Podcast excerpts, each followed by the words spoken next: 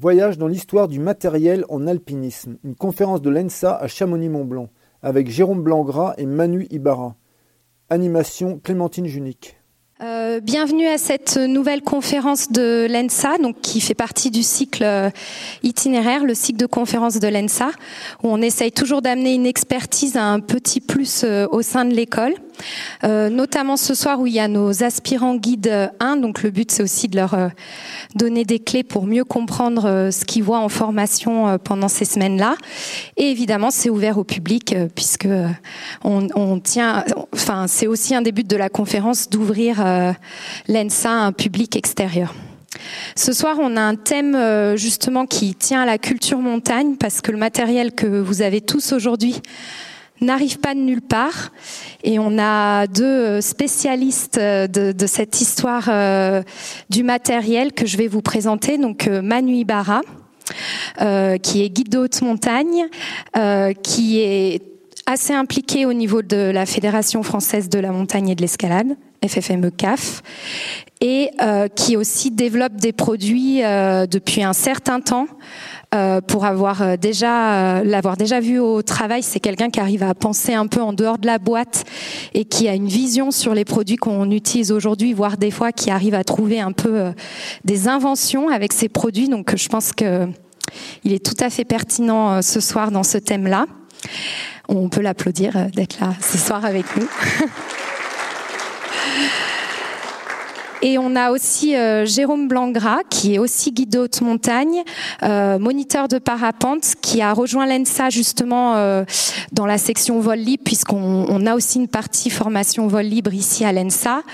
Et euh, Jérôme a la pédagogie euh, pour raconter ce genre d'histoire, puisqu'il est aussi enseignant. Donc je pense que c'est une chance de, de l'avoir ce soir avec nous. Je vous remercie aussi de lui dire bienvenue. Euh, je reste à l'animation. S'il y a des questions, euh, n'hésitez pas. Aussi, des fois, je me permettrai de rebondir euh, quand je trouve ça trop technique ou ou voilà, ou si j'ai une question. Euh, juste, je vous fais passer le micro parce que voilà, c'est enregistré, donc euh, pour que tout le monde ait bien les infos. Voilà, bonne conférence et je laisse la parole aux experts.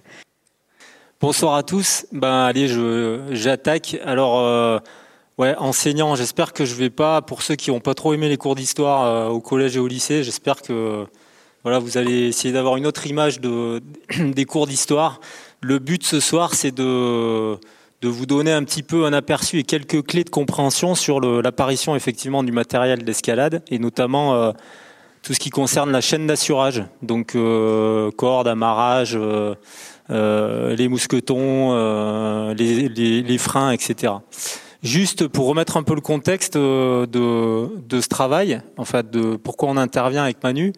Euh, ça fait une dizaine d'années qu'on travaille sur un sur un projet de livre sur l'escalade, euh, l'alpinisme rocheux et l'escalade trad. Voilà, donc c'est quelque chose qui nous passionne dans nos pratiques respectives en tant que guide, mais aussi parce que il y a toute une culture à partager là-dessus qui est qui est très très riche et si on regarde l'histoire de cette pratique, c'est euh, énorme en fait. On, on pourra jamais être exhaustif parce qu'il s'est passé beaucoup de choses sur le rocher, euh, sur tous les continents. Euh, mais voilà, on a essayé de gratter un petit peu euh, tout ça et essayer aussi de donner quelques billes de compréhension euh, du matériel. Pourquoi aujourd'hui euh, il y a marqué tant de kilonewtons sur un sur un mousqueton Pourquoi il y a telle ou telle norme? Voilà, c'est intéressant de savoir d'où ça vient et c'est intéressant de savoir comment les choses ont évolué dans le temps. Alors l'évolution de, après je laisserai un, petit peu la place à, à Manu. Hein. L'évolution de de, de l'histoire de l'escalade, elle est intéressante parce que c'est un cycle perpétuel en fait entre des terrains où certains se sont aventurés un peu plus loin que les autres. Euh, ont fait des découvertes, se sont, se sont aventurés un peu plus loin et se sont dit bah tiens on va essayer de gravir telle ou telle montagne. Et puis euh, qui ont commencé à développer des moyens pour y arriver. Euh, et ensuite, une fois que bah, ce terrain-là il était euh, connu euh, et qu'on commençait à faire des voies dures et à les répéter, eh ben on s'est interrogé sur le style. Et ça, ça existe depuis les débuts de les débuts de l'alpinisme en fait. Cette question de comment on fait les choses, comment on peut aller plus loin. Et donc, ce qu'on va essayer de, voir ce soir, c'est un petit peu les points d'évolution, justement. Quand est-ce qu'on est passé de, la première exploration à bon, bah, on développe les moyens et ensuite, bah, ça nous permet de faire quoi d'autre ou de plus? Voilà. ce qui est intéressant de savoir aussi, c'est que certaines choses ont évolué très lentement. En fait, il y a eu, euh, on, va, on va commencer par la corde, qui a, été très progressivement utilisée en alpinisme. Et puis d'autres choses sont allées euh, beaucoup plus vite parce que euh, il y a eu plus de pratiquants et des phénomènes culturels qui ont accéléré les choses. si on commence par la, la corde, j'ai pas l'habitude de la télécommande. si on commence par la corde, ça a été un usage très progressif en fait depuis les origines.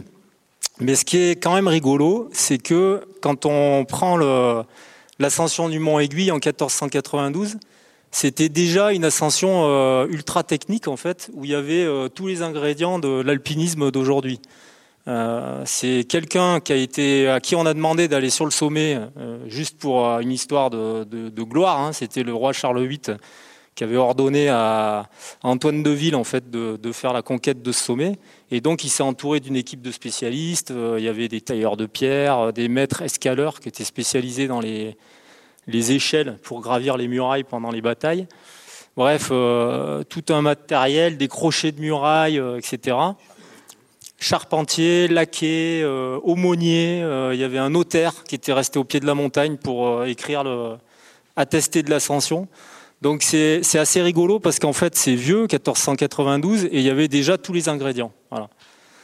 En revanche, euh, dans l'histoire de l'alpinisme, pendant longtemps, on s'est passé de matériel. C'est-à-dire que les premiers guides euh, au 18e et au début du 19e qui ont emmené des, scientifiques ou des, et plus tard des gentlemen euh, en montagne pour faire des ascensions, ils n'ont pas utilisé tout de suite la corde, euh, mais ils se servaient souvent de leur alpenstock. L'alpenstock, qui était le bâton euh, avec la corne de chamois, en tout cas un bâton à bout ferré, c'était ce qui leur servait d'outil et de lien avec leurs clients pour assurer les clients. Voilà. Donc euh, la corde, elle n'est pas apparue tout de suite, en tout cas dans l'alpinisme. Elle est arrivée après un certain temps, quand on a commencé à gravir des sommets plus techniques, où là, c'était bah, c'était inévitable d'utiliser la corde. Ça, ça arrive euh, avec la création vraiment de l'alpinisme, de l'Alpine Club et euh, tout ce qui est l'âge d'or de l'alpinisme. Donc pour ceux qui sont euh, à l'ASPI, vous connaissez peut-être la période, c'est à partir de 1854.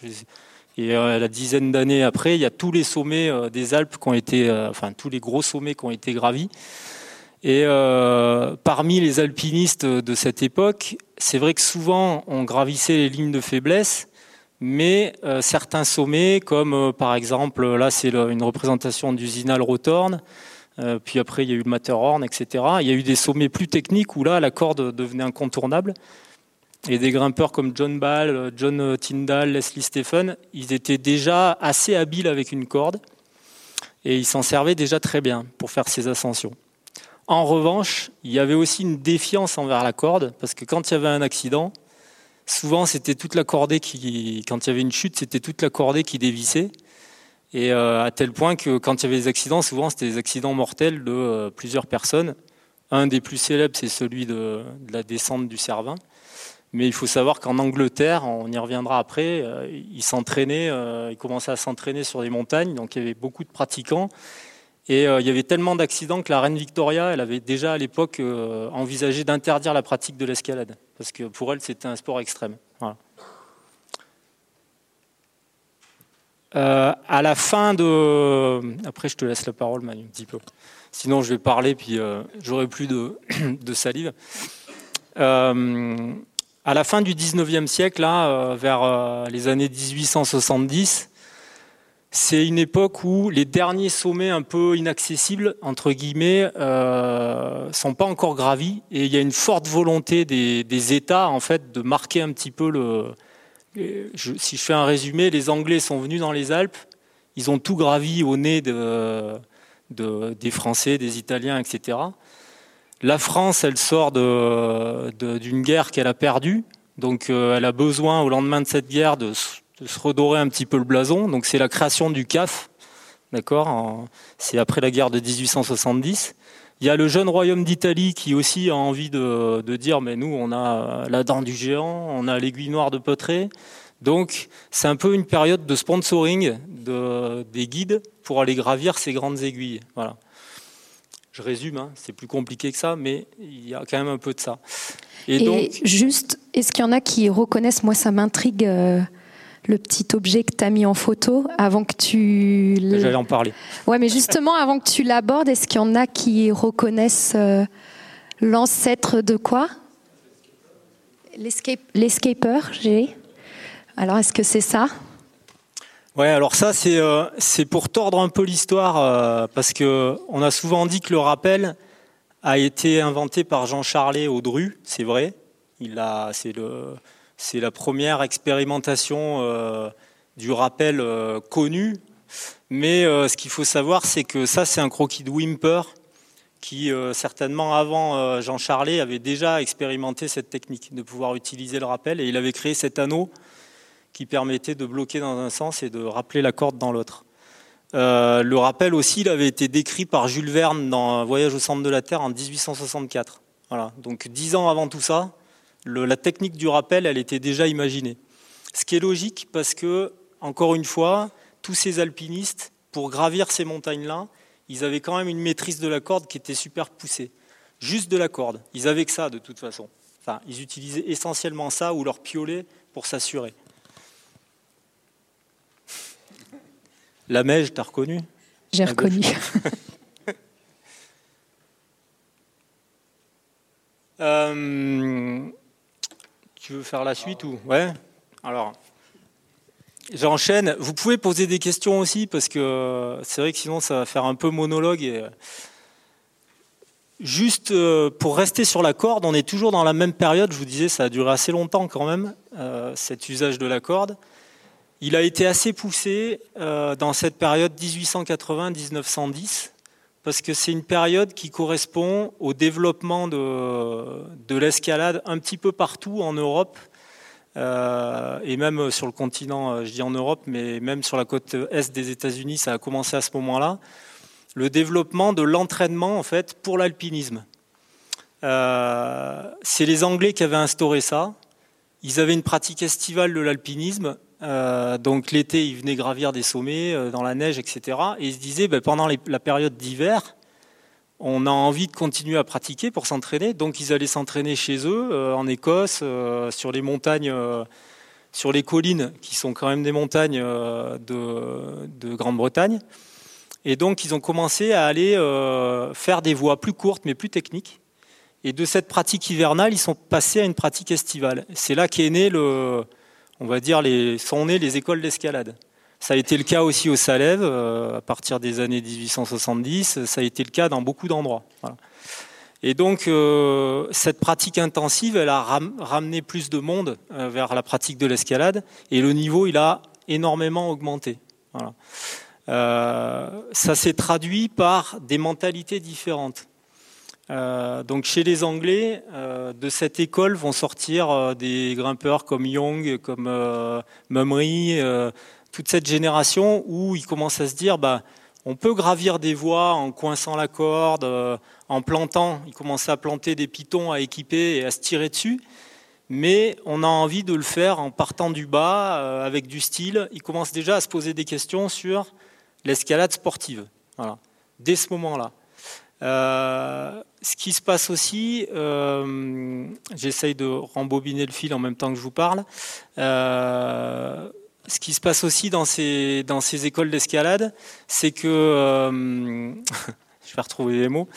donc le niveau, le niveau global augmente et on commence à aller regarder aussi des massifs secondaires qui sont plus les plus hautes aiguilles, les plus hauts sommets des Alpes, mais par exemple les massifs euh, qui sont en Autriche et en Allemagne, euh, le Kaisergebirge, le Wetterstein, tous ces sommets où c'est des massifs calcaires et où on commence pour aller au sommet à gravir des, itinéraires difficiles. De ça va se développer, euh, comme le niveau des, des, clients augmente et que les guides sont aussi très bons dans le rocher, il y a des cordées quand même de génies qui vont naître, comme la cordée euh, bah, Mummery Burgener, par exemple, qui ouvre des itinéraires d'ampleur, euh, Grand Charmos, Grépon, etc. Et plus tard aussi, euh, des cordées, on va en parler après, Young, Knubel et le, la cordée Lockmatter et Valentine Riant, qui vont ouvrir des itinéraires vraiment osés juste avec la corde. Voilà.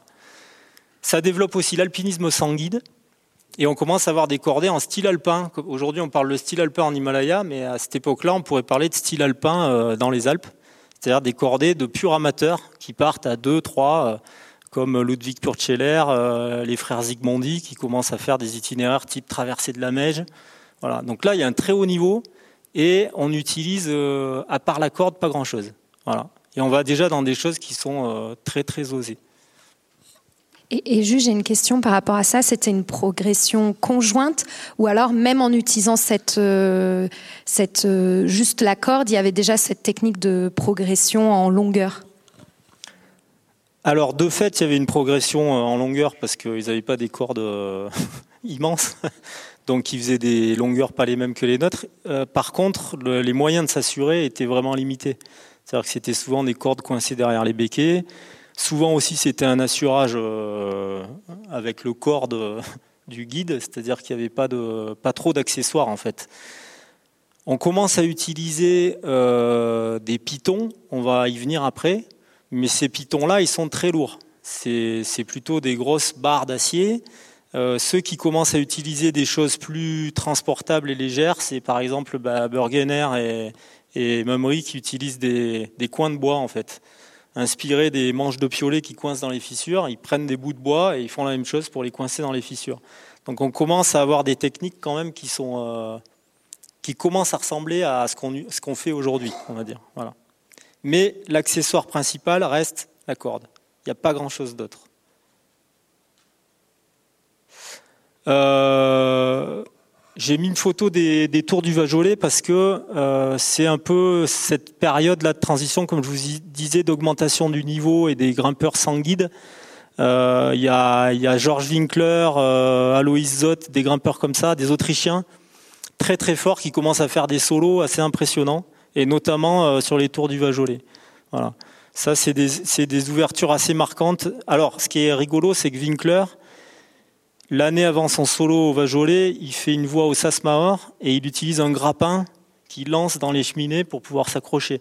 Donc c'était pas trop euh, quand il devait faire la conquête d'un sommet, le style il le laissait quand même de côté. Il fallait arriver en haut. Mais de temps, ils étaient capables de faire de l'artif pur comme du solo intégral. Il n'y a pas encore de sur les premières, il n'y a pas encore de débat. Oui, j'ai une petite question, c'est pour qu'on se rende compte un peu du, niveau de l'époque, ça correspond à quoi comme cotation aujourd'hui euh Alors il y a de, y a, de l'artif, mais il y a du libre, comme tu disais. Ouais, ces voies-là, c'est du, ça, ça, navigue dans le 4, 4 sup euh, au maximum, voilà, mais sans protection, pour donner un ordre d'idée. Euh, il y a deux voies justement qui sont assez, qui marquent la limite de la, qui marquent un peu la fin de cette période. Parmi les grimpeurs euh, qui ont fait la bascule entre la période sans Python et la période avec Python, on va voir que la bascule elle se fait euh, au début du XXe siècle. Il y a Angelo Di Bona qui ouvre des voies assez impressionnantes avec une poignée de Python. Et puis il y a des, il y a des guides qui utilisent pas grand chose non plus, euh, notamment ceux qui ouvrent avec Béatrice Thomasson. Euh, D'ailleurs, euh, ascension féminine euh, impressionnante, hein, 1904, je crois, si je dis pas de bêtises. J'ai plus les notes sous les yeux, donc vous pouvez après regarder dans le bouquin si j'ai dit des bêtises. donc eux, ils, ils, font la phase de la marmolada, ils ont, ils ont presque rien. Donc euh, c'est uniquement lecture de l'itinéraire. Il faut qu'ils soient sûrs de pouvoir redescendre à l'endroit où ils sont montés, grosso modo. Et quand on voit l'ampleur de la face, ça laisse quand même songeur. Deuxième ascension impressionnante, c'est les deux cordées dont je parlais, Young, Knubel et Lockmatter Riant, qui se retrouvent sur la face sud du Téchorn. Et euh, ils ouvrent ensemble, ils se retrouvent à l'ouverture ensemble. Euh, je pense qu'ils visaient la même première et ils se retrouvent le même jour dedans. Ils se retrouvent coincés au pied du dièdre sommital. Et là, ils n'ont rien pour redescendre. Et donc, c'est Franz, Franz Lockmatter qui va faire la longueur, euh, c'est une longueur un peu d'anthologie, et sortir tout le monde au sommet. Mais c'était, je pense, c'était vraiment borderline cette histoire.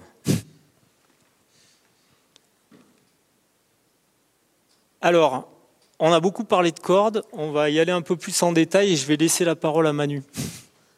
Donc, euh, donc euh, souvent en montagne, le matériel est dépendant d'un autre matériel. Par exemple, pour parler d'un autre domaine que le rocher, par exemple, le piolet traction euh, n'a pu, pu, être inventé que parce qu'il y avait des pointes avant sur les crampons et des, et des lames qui permettaient d'ancrer une géométrie de lame particulière.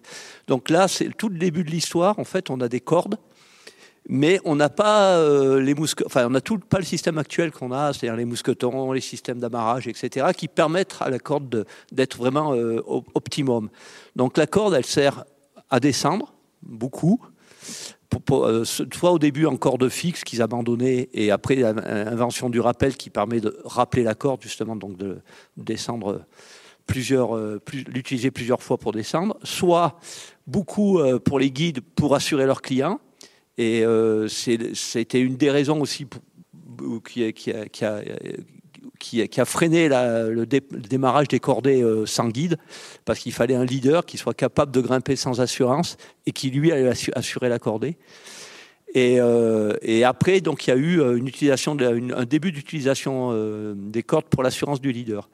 Le problème qu'il y avait à cette époque-là, c'est qu'on n'avait que des matériaux naturels à disposition donc c'était euh, principalement des cordes en chambre.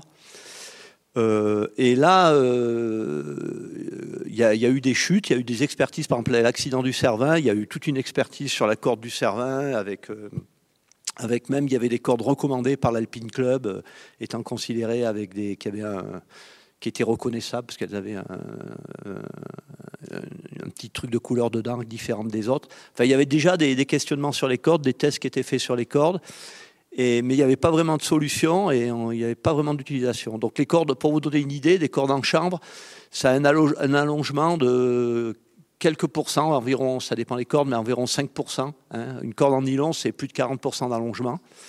Donc c'était euh, hyper statique. Et en plus, c'était des cordes qui étaient toronnées. Et avec le, chanvre, c'est des, longueurs de, fibres qui sont très, très courts, qui font 50 cm environ. Donc il faut que ça tient uniquement par friction dans les toronnages ensemble donc ce qui s'est imposé des toronnages serrés, donc des cordes encore plus rigides, encore plus statiques. Donc c'était tout ça était un peu euh, n'amenait pas d'éléments de, solution pour euh, envisager des chutes. Voilà. Donc euh, la, corde de cette époque-là, donc la seule solution qu'ils essayaient de faire, c'était changer de matériaux. Donc ils sont passés sur des matériaux des matières premières, euh, le sisal, euh, euh, qui, est une fibre, une sorte de, qui a une espèce de cactus, de, la soie, même des choses comme ça. Mais en fait, ça, ça menait pas grand-chose de plus. Donc, ils augmentaient le diamètre pour augmenter la résistance de la corde, mais ils s'apercevaient que même en augmentant le diamètre, ça n'amenait pas beaucoup plus de sécurité pour le leader en cas de chute. Donc, c'est resté c'est resté comme ça jusqu'à ce que euh, jusqu'à la guerre de 1940, la deuxième guerre mondiale. Donc les, grimpeurs euh, qui grimpaient euh, sur, sur des cordes avant cette date-là, la possibilité de rupture d'une corde pour le leader était toujours quelque chose d'envisageable et de probable. Voilà. Donc il y avait, et en plus il y avait, Jérôme, tu vas venir là sur l'apparition la, des, des, pitons et des mousquetons qui vont permettre aussi de limiter les hauteurs de chute. Parce que là, des fois, s'il n'y avait pas de béquet pendant 40 mètres, et eh ben, il tombait de 40 mètres. S'il n'y avait pas moyen pour le relais de se coincer euh, ou de passer sa corde autour d'un béquet, il n'y avait, y avait, y avait pas moyen de, il n'y avait pas de relais. Donc euh, la problématique, elle était, c'était vraiment euh, de l'escalade très très proche du solo pour le leader. Quoi.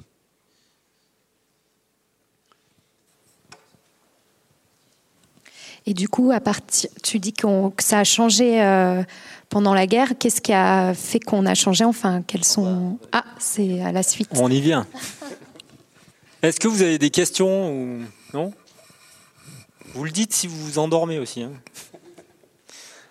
Alors oui, gros changement. Euh, on met une date, mais parce qu'il y a eu deux, deux, choses importantes en fait. Euh, le développement de l'escalade dans le, je vous dis, parlais tout à l'heure des massifs calcaires en Autriche et en Allemagne. euh, fait qu'on n'était pas du tout sur le même terrain que euh, ici, par exemple, où c'était des massifs cristallins, où il y avait des fissures et des béquets en masse dans beaucoup d'itinéraires quand même. On suivait des itinéraires où on savait qu'on pourrait se protéger avec la corde. En revanche, euh, dans les massifs calcaires, c'était moins une évidence.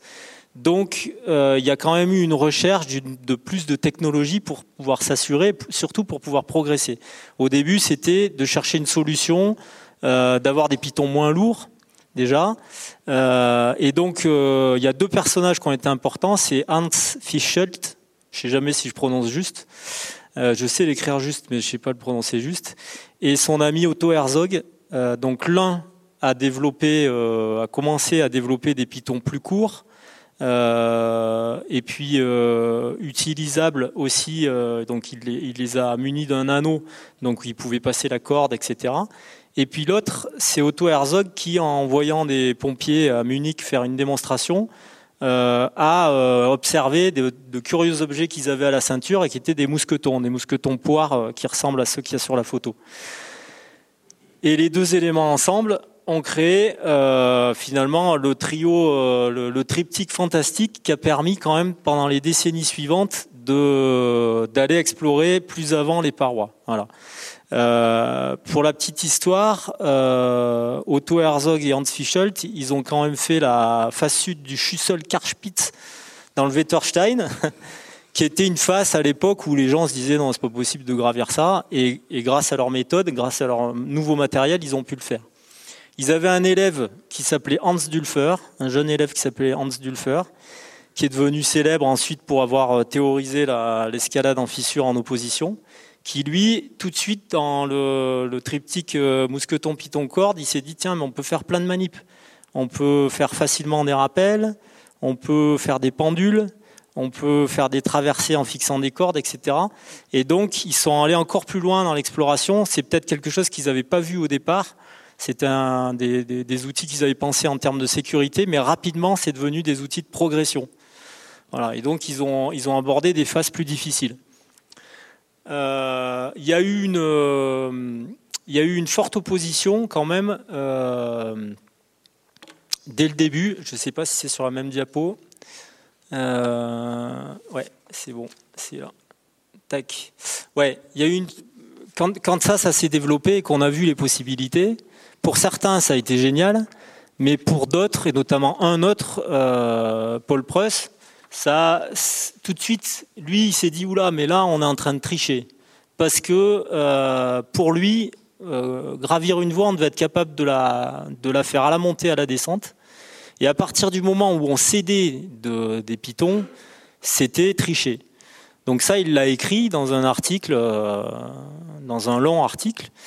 Et euh, ça a été un petit peu, euh, au moment où les pitons montraient un côté génial, lui tout de suite il a montré le, les dérives possibles. Alors il y a eu un petit peu un débat comme ça. Euh... Nous, nous, on est d'accord, personne ici n'a jamais tiré à la dégaine, quoi, je pense. Donc on Oui. est d'accord avec Proust.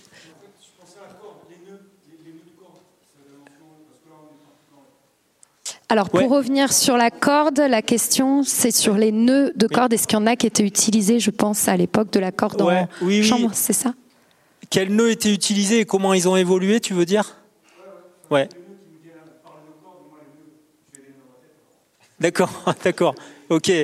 Mais c'est une bonne question. Euh, alors les nœuds au début c'était des nœuds euh, qui étaient faits de façon un peu euh, empirique, c'est-à-dire c'était des doubles nœuds. Et un des premiers à s'être posé la question de l'efficacité des nœuds, c'est Oscar Eckenstein, euh, qui entre autres a inventé le crampon et le piolet court aussi, euh, euh, et qui a été aussi un des maîtres de Paul Prost dont je suis en train de parler, qui l'a formé, enfin qui lui a fait faire de l'escalade aussi. Et Oscar Eckenstein, lui, il a commencé à faire des, des études sur les nœuds. Ils ont commencé à réfléchir aux nœuds qui étaient suffisamment résistants en cas de chute. Voilà. Après, je peux pas te dire exactement lesquels, mais c'est arrivé à ce moment-là, début du XXe siècle. Voilà. Euh, Est-ce que ça répond à ta question à peu près ou? Ouais euh, Oui, du coup, on en était à l'éthique de l'apparition de tout ce nouveau matériel. Voilà, donc c'est assez, en tout cas, c'est assez euh, intéressant de voir que dès le début, il y a eu le questionnement sur les, les moyens et les règles du jeu. Voilà, c'est juste ça qui est intéressant à connaître. Malheureusement, Paul Prost, il est décédé peu de temps après. Euh, il s'est tué accidentellement peu de temps après ce débat-là. Mais ce qui est intéressant, c'est que des grimpeurs comme euh, Tita Piaz, un de ses contemporains et qui était un ami euh, de Prost, qui a grimpé avec lui, euh, s'est opposé à Prost en disant mais ça marche toujours en se disant mais le, le euh, ok, on peut critiquer le fait d'abuser des Pythons, mais si ça peut sauver des vies, c'est quand même pas mal. Voilà, c'était sa conclusion. En l'occurrence, le Python a eu raison quand même parce que euh, derrière, ça a ouvert euh, énormément de choses.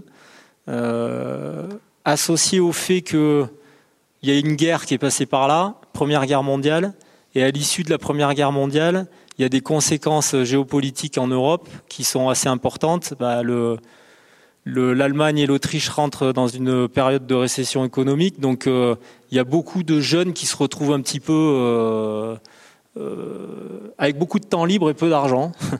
Et, euh, et en plus, ils ont perdu le territoire des Dolomites, qui devient italien. Et donc, ils se disent, bah, nous, on va aller, euh, on va aller envoyer du bois dans, le, dans les Dolomites. Si je devais résumer, c'est à peu près ça. Et c'est l'apparition du sixième degré. Voilà, le sixième degré, c'est euh, 1925 avec, euh, avec euh, la Solidaire Lettenbauer. Donc, c'est cette génération de grimpeurs autrichiens allemands et autrichiens qui, euh, qui étaient surentraînés. Alors, ce qui est impressionnant, c'est que non seulement c'était des forts grimpeurs, en plus, toutes les techniques, ils les maîtrisaient très bien. C'est-à-dire que le, le- les pitons, pitons, cordes, etc., ils étaient, euh, ils savaient très bien s'en servir. C'était souvent des champions de ski aussi, et en plus, ils faisaient des, des étapes du Tour de France en vélo pour aller au pied des faces. Si vous avez l'occasion de, lire les, trois derniers problèmes des Alpes de Deckmayer, faut le lire parce qu'on se rend un peu compte de l'ambiance de l'époque et du niveau de ces alpinistes. Toujours est-il qu'ils ouvrent, euh, ils ouvrent cette voie en, face nord-ouest de la Civetta. Il, y en a eu d'autres, il y en a eu plein d'autres de voies, mais euh, ça ouvre un petit peu les chakras de, de tous les grimpeurs de l'époque, c'est-à-dire euh, on se dit mais oui c'est possible. Pour la petite info, ils maîtrisent les pitons, mais ils en ont utilisé que 15 dans la voie pour 15 heures d'ascension. Voilà. Donc grosso modo, ils ont couru dedans, mais voilà. Suite à ça, euh, le matériel il se développe, il se diffuse. Euh, les mousquetons pour l'escalade, ils sont vendus euh, dans des magasins de sport en Allemagne, etc. Il y a beaucoup euh, d'autres alpinistes qui commencent à s'intéresser aux parois des Dolomites parce que c'est un territoire qui encore, euh, où il y a encore tout à faire. Et à la suite du passage des Autrichiens, etc., bah, les Italiens vont entre guillemets prendre un peu une revanche et prendre la suite du sixième degré. Et parmi ces Italiens, on pourra en citer plein, mais euh, il y a beaucoup d'écoles en fait qui vont se développer, beaucoup de groupes de grimpeurs dans toutes les villes des Dolomites. Il y a à Agordo, il y a les Agordini, à Belluno, il y a les Bellunesi, euh, il y a les écureuils de Cortina, il y a les, araignées de l'Eco. Enfin bref, c'est des groupes où euh, il y a une grosse émulation et, euh, et ils vont partir à l'assaut des parois les plus raides. Voilà, pour résumer. Et c'est l'apparition du alors le, le, le, supérieur, c'est le sixième degré euh, plus, et où là ils vont s'attaquer à des parois qui sont vraiment verticales et déversantes. Alors euh, on pourrait citer, il y en a plein à citer. hein. Euh, On pourrait écrire un livre rien que sur une décennie entre 1930 et 1940 de ce qui s'est passé dans les Dolomites, mais c'est énorme. Parmi les grimpeurs connus, il y a Emilio Comici, bien sûr. Et puis, j'ai mis une photo aussi de Ricardo Cassin dans la Cima Ovest, parce qu'il y a une, sorte de filiation. Comici, il est inspiré par le sixième degré des Autrichiens, et Ricardo Cassin, c'est un élève de Comici. Chacun d'entre eux vont marquer en 10-12 ans là, euh, des grandes étapes dans l'évolution de l'escalade. Ce qui est intéressant de voir, c'est qu'à ce moment-là, le libre et l'artif se côtoient. Il y en a qui sont exclusivement pour le libre des grimpeurs comme Attilio Tissi, les frères Andrich, etc. Et puis il y en a qui s'autorisent à faire de l'artif. donc parmi eux, Cassin, Soldat et, je cherche son nom, Carlesso, voilà, qui ouvre la Torre Trieste. toujours est-il qu'ils prennent un niveau par rapport aux autres pays d'Europe qui est énorme. Ils prennent euh, peut-être 20 ans d'avance. Voilà. Alors, on n'est pas, on pourrait, on pourrait parler de, compétition, etc. Il y en a beaucoup qui ont, euh, qui ont taxé ces réussites euh, de, comment dire, qu'elles étaient un petit peu guidées par les idéaux politiques, etc. C'est sûr qu'on est en pleine période de, de régime totalitaire avec, voilà, les uns et les autres sont poussés un petit peu par les, par le fascisme et le nazisme. Mais franchement, c'est pas. Si on, prend vraiment l'histoire de ces grimpeurs, c'est plutôt par le fait qu'ils avaient un territoire euh, inexploré avec les moyens de l'explorer. Et ils sont, allés très très loin. Voilà. Donc juste avec Python, quelques pitons et une corde et des mousquetons, euh, il y a des voies comme la voie euh, à la Punta Civetta, qui a été ouverte par Alvise Andrich et Hernani Faye, je crois. C'est une voie qui est toujours côté 6 aujourd'hui. Et euh, ils ont fait ça entièrement en libre. Et ça fait 800 mètres. Donc euh, c'est pour se rendre compte du niveau. Nous, alors nous, Chamonix, je vais pour dire un petit peu, pour voir un peu comment les techniques se sont diffusées. C'est ça qui est intéressant. culturellement, 1919, c'est la création du GHM en France. Le GHM, c'est des blozards, c'est des forts grimpeurs, mais dans les Alpes, ils restent assez traditionnels, c'est-à-dire qu'ils sont, forts sur tous les terrains. Le massif du Mont Blanc, il y a encore des belles faces à faire euh, neigeuses et glaciaires. Et il y a une forte influence d'Armand Charlet, qui est un peu le guide euh, emblématique. Et Armand Charlet, lui, fait des longueurs de, de 30 mètres, 100 mètres de piton. Donc les techniques des Alpes orientales, elles sont un peu mises de côté. Voilà. D'une part parce que peut-être que le terrain nécessite moins ça, mais aussi culturellement. Il y a quand même une, forme de conservatisme. Alfred Coutet, en photo à droite, il est aussi guide chamonniard. Lui, il a une autre vision des choses. Il, euh, il s'intéresse à ce qui se passe dans les Alpes orientales. Il commence à importer, enfin importer, à, a acheté des pitons. Il en fait fabriquer par l'usine Simon. Il commence à défricher l'école d'escalade des Gaillans. Commence à avoir une réflexion plus technique sur l'escalade et l'entraînement. Donc en France, en tout cas dans le massif du Mont Blanc, il y a ça. Il y a aussi euh, un autre personnage très important à ce moment-là, c'est Pierre Alain.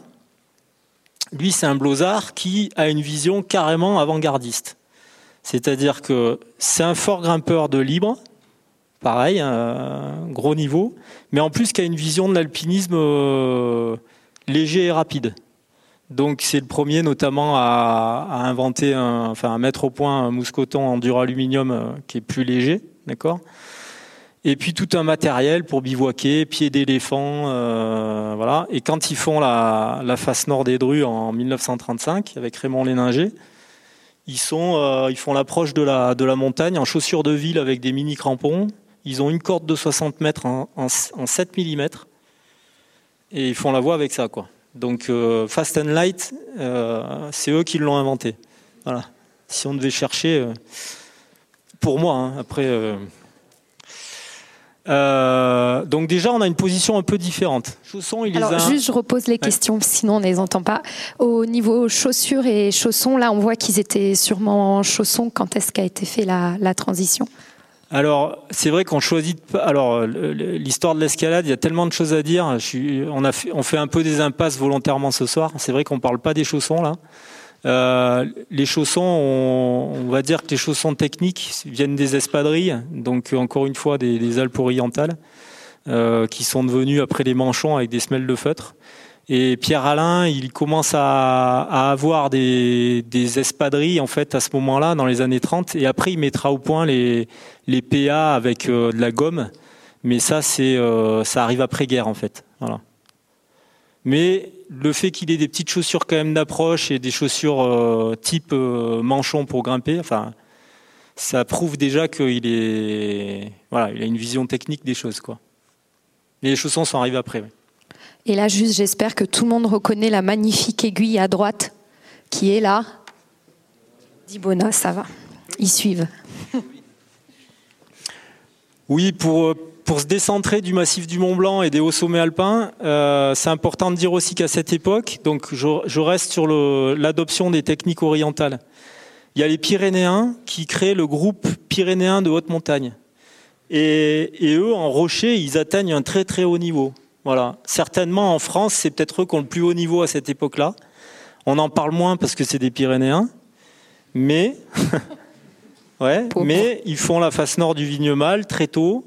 Ils font une tentative dans la face ouest des Drues en 1938. Roger Mailly et, et, et, et Casalet, je crois. Voilà. Et puis, parmi les autres grimpeurs un peu exceptionnels de l'époque, il y a aussi Andé Olmadier et Maurice Fourastier qui ouvrent la face sud de, la Dibona. Voilà. Pour dire, en fait, on est souvent dans une vision un peu. Euh, euh, on a certains repères, mais c'est pas aussi simple. Voilà. En tout cas, ce qui est intéressant, c'est de voir que les techniques orientales et l'approche euh, rocheuse technique, elle arrive en France par petites touches et elle arrive souvent par les gens qui sont un peu anticonformistes. Voilà qui se disent tiens, eux, ce qu'ils font là-bas, dans les Dolomites, là, parce qu'ils étaient au courant, hein, euh, on pourrait le faire chez nous. Voilà. Mais pour ça, il faut sortir de, des habitudes et, de, de, la culture habituelle. Euh, notre conservatisme, alors quand je dis notre conservatisme, en tout cas, le fait de rester un petit peu bloqué dans certaines méthodes, euh, ça se traduit par le plus grand hold-up de l'histoire, c'est la Walker au Grand Joras. Parce que beaucoup de tentatives ont été faites. Alors, il y a eu les autres faces nord avant. Hein. D'ailleurs, c'est que des ouvertures par, soit par des Italiens, soit par des Autrichiens. Mais euh, la Walker, ce qui est intéressant, c'est qu'il y a eu beaucoup de tentatives euh, des guides locaux. Euh, Pierre Alain aurait pu la faire, en fait, cette face, parce qu'ils ils, ils montent déjà assez haut dans la face, et ils redescendent en se disant on va attendre qu'il y ait des conditions plus sèches. Le lendemain, il y a Cassin, euh, Esposito et Tisoni qui arrivent. Et eux, qu'il faille passer en artif, en libre, euh, dans la neige ou dans le rocher, peu importe, on y va. Et c'est ce qu'ils font, trois jours, hop. Et ils soufflent la première. Donc c'est intéressant de voir que quand je disais qu'ils avaient 20 ans d'avance, en tout cas sur des ascensions comme ça, ils marquent une différence. Voilà et euh, ils montrent que leurs techniques sont éprouvées sur tous les terrains. Euh, dans la diffusion des techniques, c'est aussi important de parler rapidement de ce qui s'est passé aux États-Unis. C'est dans ces années 30 aussi, enfin dès la fin des années 20, que les techniques euh, Python, euh, mousqueton et corde arrivent aux États-Unis. Dans le Colorado, c'est les frères Stettner, c'est des grimpeurs autrichiens, deux frangins qui font un road trip en moto avec des pitons dans les, sacoches. C'est vrai, hein Ils vont dans le Colorado et ils voient des aiguilles, ils les gravissent. Voilà. Donc ils, et ils ouvrent des faces euh, techniques que les grimpeurs locaux bah, osaient pas forcément aborder parce qu'ils euh, n'avaient pas, le, matériel. Voilà. Donc euh, ils ouvrent notamment dans la facette du Long Peak, euh, en haut à gauche, là, le The Stetner Ledge, la vire Stetner. Euh, il y a aussi l'arrivée, euh, un des clients d'Armand Charlet, parce que je veux pas faire un portrait trop sombre quand même du personnage. Armand Charlet, c'était un super grimpeur. Euh, et il avait pour client Robert Underhill, un Californien. Et ce Californien, quand il est rentré chez lui, il a dit bah voilà, moi j'ai appris plein de trucs. Notamment, il a fait la traversée des aiguilles du diable avec lui. Et il dit je vais enseigner ces techniques aux gens du coin. Donc euh, c'est là qu'a commencé le Sierra Club euh, à San Francisco. Ils ont commencé à grimper et à aller dans la vallée du Yosemite. Et donc ça c'est euh, Cathedral Spire, c'est les premières ascensions de Cathedral Spire, où euh, bien que Robert Underhill il leur apprenne à grimper plutôt en libre, ils se disent bah, il, nous faut, des pitons. Donc ils commencent à y aller avec des clous de charpentier. Et puis ils se disent non ça va pas marcher. Donc ils commandent des pitons du magasin de Munich de Sporthouse Schuster et ils font ils gravissent ces aiguilles. C'est le début de la des escalades vraiment techniques, des parois techniques dans la vallée du Yosemite. Et dernier exemple, c'est le Shipton Spire, c'est celui qui est en bas là, où c'est une tour volcanique qui est gravie aussi avec des moyens un peu nouveaux. Ils utilisent des pitons à expansion qui sont utilisés dans le, bâtiment. Donc c'est les premiers spits entre guillemets aux États-Unis. Voilà, grosse controverse euh, parce qu'il y a, y a aussi un débat là-bas entre ceux qui grimpent qu'en libre, plutôt sur la côte est, et ceux qui grimpent, qui commencent à grimper en artif, plutôt sur la côte ouest. Voilà. Il y a eu des influenceurs comme Fritz Wissner qui grimpait euh, dans l'Elbsandstein, donc euh, qui grimpait en Allemagne, très fort grimpeur, qui a plutôt inspiré les grimpeurs de l'Est vers le libre. Et, et voilà, et dans l'Ouest, c'était plutôt l'artif. Euh, aux États-Unis, une opposition, une opposition entre le libre et l'artif, en fait. Ouais, l'escalade libre et l'escalade artificielle. Voilà. Entre... La, la, même, euh, la même qu'en Europe qu'il y a eu avec. Voilà, c'est euh, ça. Ben, en fait, la différence, c'est que le libre, tu n'utilises pas les points pour progresser. Tu mets pas des, tu plantes pas des pitons pour pouvoir monter. Tu, tu, t'en sers pour t'assurer, c'est tout. Et puis l'artif, bah, tu te sers des pitons, donc tu utilises tout le matériel que tu peux pour pouvoir gravir une voie. Voilà. De rien? On commence à arriver vraiment sur des terrains très très raides. Les mousquetons sont là, donc les premiers mousquetons alus, mais surtout il y a encore beaucoup de mousquetons acier. Il y a des pitons, donc on commence euh, à envisager la chute du leader. Et euh, là, quand on, envisage la chute du leader, on s'aperçoit qu'il ben, y, a des, y a des problématiques qui, étaient inconnues. Il y a une énergie énorme qui est développée. Et donc, on, essaye de comprendre. Euh, enfin, il y a, il y a des, des, ingénieurs qui commencent à se poser des questions, qui grimpent et qui se posent des questions et qui essayent d'aborder le. Il faut appuyer là. Oui.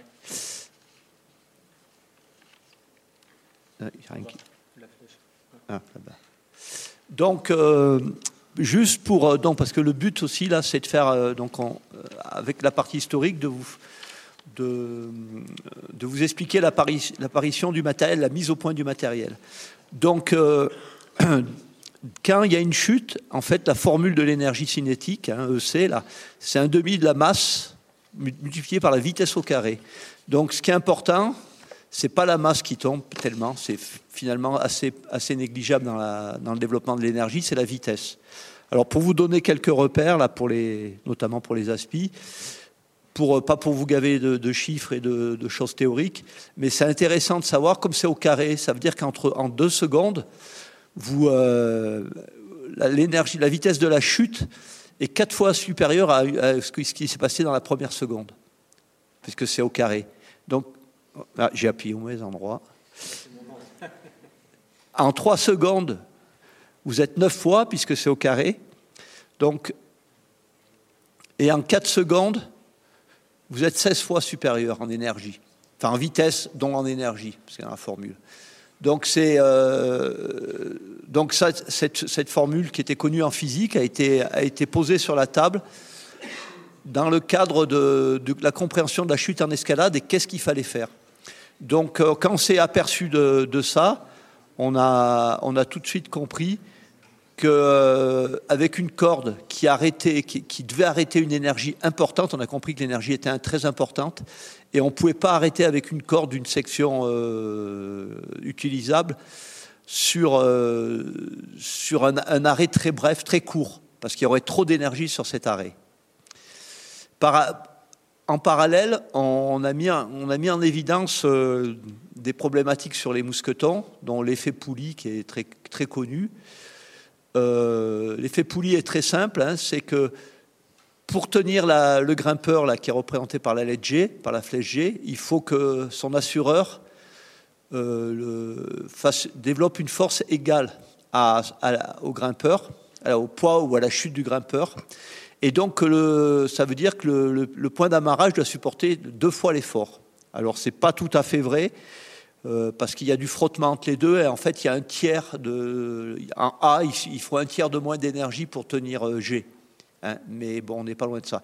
Donc, il, on voilà, il y a une relation du mousqueton à l'énergie que du grimpeur développe dans sa chute, et au fait d'arrêter la chute. Donc c'est en lien avec le mousqueton. On a commencé à, mettre tout ça en lien. Donc voilà, donc la force de, résistance du mousqueton doit être à, G plus 2 tiers de G. Euh, donc euh, la conséquence d'une chute avec des, cordes en fibre naturelle, c'était des ruptures de cordes. Ah, attendez, il y a une question là-haut, là-dessus. Question technique, j'imagine.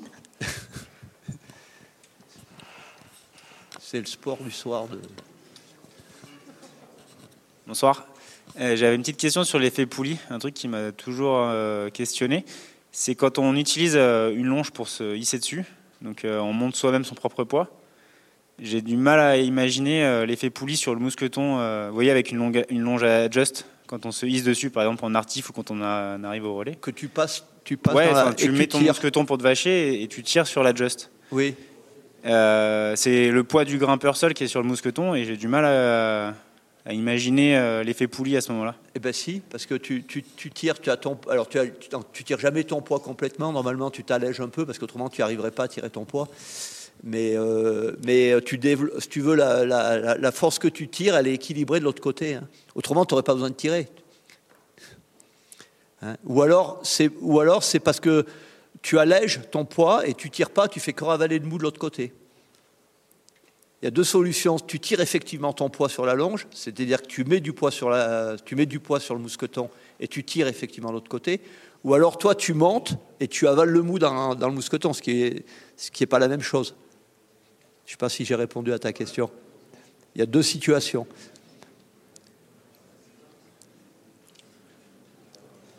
Pour tout ce qui est un peu euh, technique comme ça, on aura aussi l'occasion d'en reparler à la fin. On, aura un, verre euh, à partager ensemble.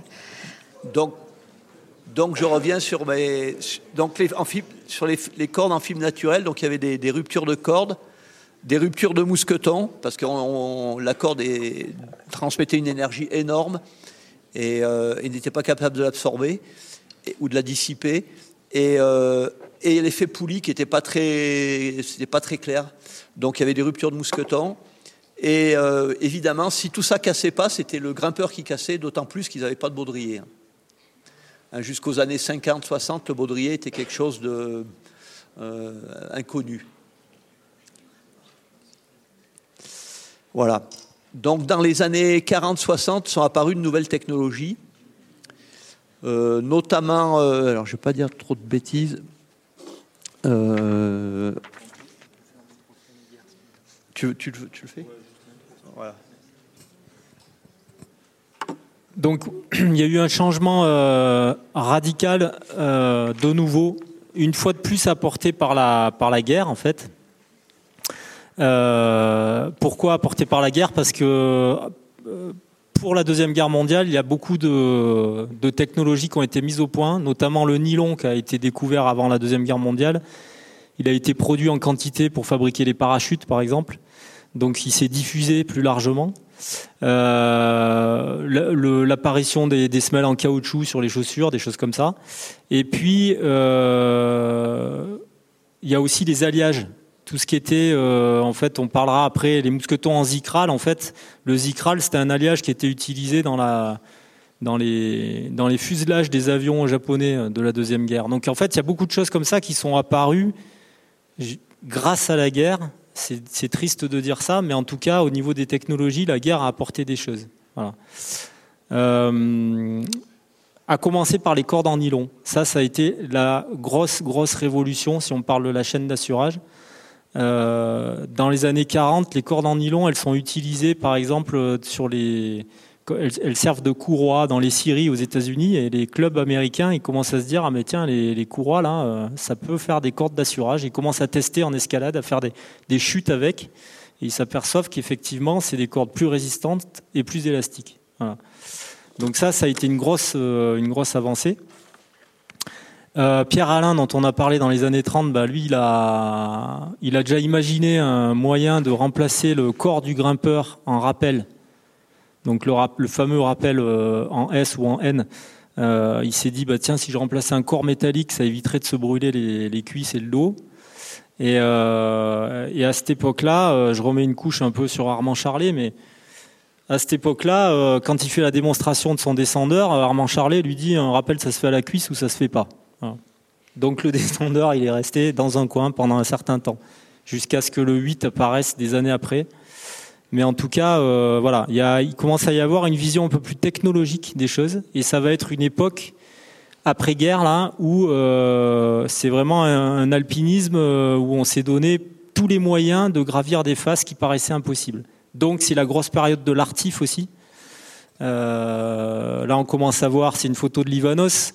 L'escalade se développe avec des étriers à, éche- à échelons multiples, etc. Enfin voilà, on commence à être pointu sur les manips de cordes, sur les pitons spéciaux aussi. On fabrique des pitons très courts qui peuvent euh, permettre de progresser. Donc euh, le matériel joue un, gros rôle.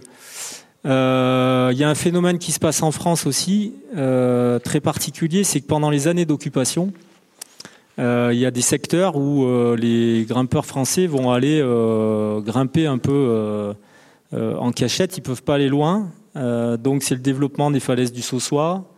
Bon, ben, dans le sud, ils vont dans les Calanques. Euh, voilà, il y a, y a un développement de l'escalade, en tout cas ici en France, qui est très important. Se, rajoute à ça le Jeunesse et Montagne, qui est un, qui est un, on va dire un- une organisation paramilitaire pour remotiver les jeunes Français, parce que voilà, on a perdu la guerre et il faut un peu remotiver les troupes. Et Jeunesse et Montagne va former euh, des jeunes à la montagne, et, dans ces jeunes, euh, il y en a des célèbres qui sont sortis. Il y a, il y a Terré, il y a, il voilà, et puis c'est euh, c'est le- la cordée euh, Livanos euh, et Terré, enfin ces cordées-là qui vont faire progresser l'escalade en France. Et, et pour le coup, on va rattraper un gros retard. Je parlais tout à l'heure du retard qu'on avait pris sur les Autrichiens, mais là, on va sur ces secteurs d'escalade comme les Calanques, là, ça va progresser énormément. Il y a les Niçois aussi à cette époque-là, enfin il y en a plein. Autre avancée technologique, c'est ce qui se passe euh, aux États-Unis avec, euh, John Salaté, euh, qui est un Suisse émigré, en, immigré en Californie, qui se, dit tiens, je vais me mettre à l'escalade, mais il est déjà assez âgé. Et il a une vision, c'est un gars qui s'est forgé, etc. Il a une vision un peu technologique de l'escalade. Et il se dit, ben, pour gravir certaines parois, et notamment l'Ostaro Spire, il faut que je fasse des pitons qui soient plus solides que ceux qu'on a. Parce que les pitons qui sont fabriqués en Europe, dans le granit, ça marche pas. Ils se tordent, ils rentrent pas. Donc c'est le premier à forger des pitons dans des, des barres euh, d'acier. Alors on dit que c'était un essieu de Ford, mais en fait il, il avait des barres chez lui apparemment. Enfin, l'histoire elle est pas. C'est des aciers à ressort. Voilà. C'est des aciers chromoly, chromoly avec des alliages de chrome, de chrome et de. Donc grosse euh, grosse avancée parce que grâce à ces pitons, ils font l'Ostaro et ça ouvre les portes, la porte des big walls. Il y a d'autres Californiens qui lui emboîtent le pas, Royal Robbins, Jerry Gallois, euh, enfin des grimpeurs euh, du sud de la Californie, qui vont en plus des Lostaro fabriquer des, lames, les knife blades, qui sont dans le même acier, en acier chrome molybdène aussi, des, des pitons plus fins. Et grâce à ça, ils font la, face nord-ouest du Half Dome. Voilà. C'est le début de la course euh, au Big Wall, au Yosemite, euh, qui va enclencher l'ascension de Warren Harding euh, au nose. voilà. Mais en tout cas, les pitons de ce côté-là, ils se perfectionnent dans, dans leur qualité et dans leur solidité. Derrière, il y aura le développement des bongs, les gros pitons qui sont faits pour les larges fissures, les knife blades, des tout petits pitons pour les micro-fissures. Mais euh, l'escalade artificielle, en tout cas sur le continent américain, elle prend une grosse avancée grâce à ça.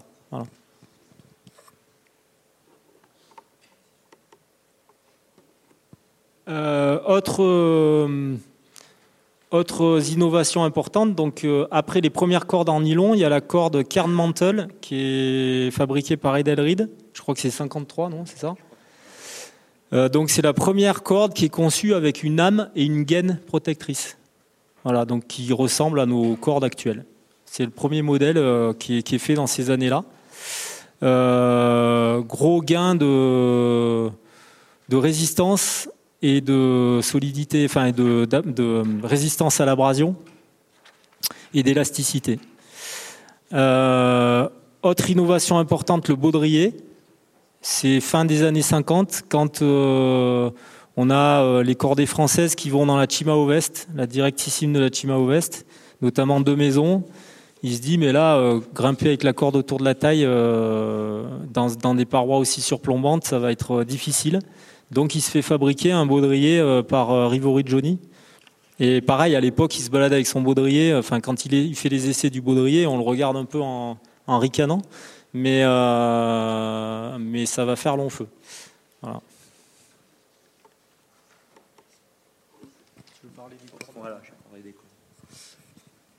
Donc, euh, donc le nylon est apparu et alors le nylon c'est une marque, hein, c'est du polyamide, la matière. Donc euh, la différence avec les fibres naturelles, c'est que là, vous avez une fibre qui est extrudée, c'est-à-dire que c'est une fibre, c'est du, du, plastique qui est fondu, qui est poussé par une vis sans fin, qui est chauffée à travers un petit trou, et ça fait un fil infini. Donc déjà, la corde, elle n'est plus constituée de, bouts de fil de 50 cm, de fibres de 50 cm, elle est constituée de, de fibres qui font la longueur de la corde. Ces fibres sont assemblées en fils, et ces fils en torons. Euh, donc vous avez plusieurs dizaines de milliers de fibres dans une corde, et cette fibre est par ailleurs élastique, contrairement aux fibres naturelles. Et le fait que ça soit assemblé en torrent, ça amène de l'élasticité. Par exemple, les sangles ne sont pas élastiques, parce que c'est les mêmes. Il peut y avoir des les sangles nylon en polyamide existent aussi, elles ont, très peu d'élasticité. Et là, il y a une élasticité qui est amenée à la fois par la fibre et à la fois par le, fait que ce soit une corde avec des torons qui sont un peu en forme de ressort, si vous voulez, et qui permettent de s'allonger. Donc là, vous avez des allongements de 40% euh, avant rupture. Vous avez euh, le seul défaut qu'il y avait un petit peu, c'était un problème de, résistance à l'abrasion, mais qui a été en partie enlevé avec l'invention de la gaine, la corde dont vient parler euh, Jérôme, autrichienne. Et ça, en France, la première marque qui a fait ça, c'est une marque qui n'existe plus, qui s'appelle Rivori Joani, qui était en pointe à cette époque-là et qui a fait donc les, premières cordes françaises et les, euh, euh, les premiers baudriers. Euh, donc, donc là, les ingénieurs qui ont travaillé sur le problème de la, qui étaient tous des grimpeurs, hein, dont un qui s'appelait, qui était important, qui était chevalier, et donc là, quand ils se sont posés sur cette problématique, ça a été de dire donc il faut concevoir la corde. Ce qui est important, c'est que la corde soit élastique et un élastique amortit l'énergie. C'est-à-dire que, euh, je dois la voir sur la prochaine diapo, c'est-à-dire là, vous voyez en rouge, c'est l'impact sur une corde qui est très peu élastique. Vous avez un, impact très important sur un temps très court. Et donc l'invention, c'est de la problématique, c'est de faire la, courbe qui est en vert, c'est-à-dire il y a toujours un impact, mais baisser l'impact, mais ce qui est la surface qui est sous la, sous la courbe, ça s'appelle le travail en physique. Et ce travail, au lieu de c'est du temps par une énergie, on augmente le temps et donc ça permet de baisser l'énergie, mais c'est le même travail. Donc comment euh, Donc c'est le, propre d'un élastique de faire ça. Quand vous tombez sur un élastique, il va s'allonger, donc il va différer l'amortissement sur un temps plus long. Et euh, donc la, problématique, c'est où caler le niveau de l'impact maximum acceptable. Donc ils sont posés ils ont regardé autour d'eux. Et à cette époque-là, il y avait des expériences qui ont été beaucoup faites sur les, parachutes pendant pour la guerre, euh, la guerre de 40. Donc on est dans les années 50-60. Il y a aussi euh, les premiers projets euh, dans l'espace avec des, des, des, problématiques de désaccélération, des, des fusées, enfin des retours sur Terre des cosmonautes et des choses comme ça. Et donc, on, ils savent que par ailleurs, dans certaines conditions, avec un harnais, etc., une désaccélération de 15 G, 15 fois la gravité, est acceptable. Donc ils sont partis disant, bon, ça c'est le maximum qui est acceptable, c'est 15 G. Quelle est la situation où l'impact est maximum en escalade? Pour que l'impact soit maximum en escalade, si on utilise une corde qui est un élastique, c'est le, moment où le rapport entre la hauteur de chute et la longueur de l'élastique est défavorable à la longueur de l'élastique. C'est-à-dire où la chute est maximum avec un élastique très court. Et cette situation-là, elle est au départ du relais, c'est le fameux facteur 2 que tout le monde a entendu parler. Donc vous êtes 10 mètres au-dessus du relais et vous tombez, vous tombez de votre position sans point intermédiaire, donc vous tombez de 20 mètres, 10 mètres au-dessous. Mais vous avez un élastique qui fait que 10 mètres. Alors que si vous, êtes, euh, vous avez mis un point avant ces 10 mètres, un point juste sous vous, un mètre sous vous, vous allez tomber de 2 mètres avec 10 mètres d'élastique. Donc la le rapport de chute et d'élastique est beaucoup plus favorable. Donc ils ont dit dans ce rapport-là de chute facteur 2, il faut que la force de choc, la force qui n'est pas absorbée par la corde, qui est résiduelle de la corde, le pic qui reste là, soit maximum de 15, l'impact, la désaccélération maximum, c'est 15 G à ce moment-là.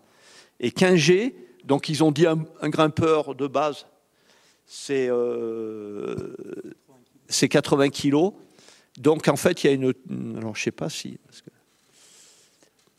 Donc oui, très important. Donc ce qu'il faut bien comprendre, c'est que dans la chaîne d'assurance, à cette époque-là, on a compris et on a mis au moins que tout le système, toute la, chute est permise par un seul élément. Elle n'est possible que grâce à la corde.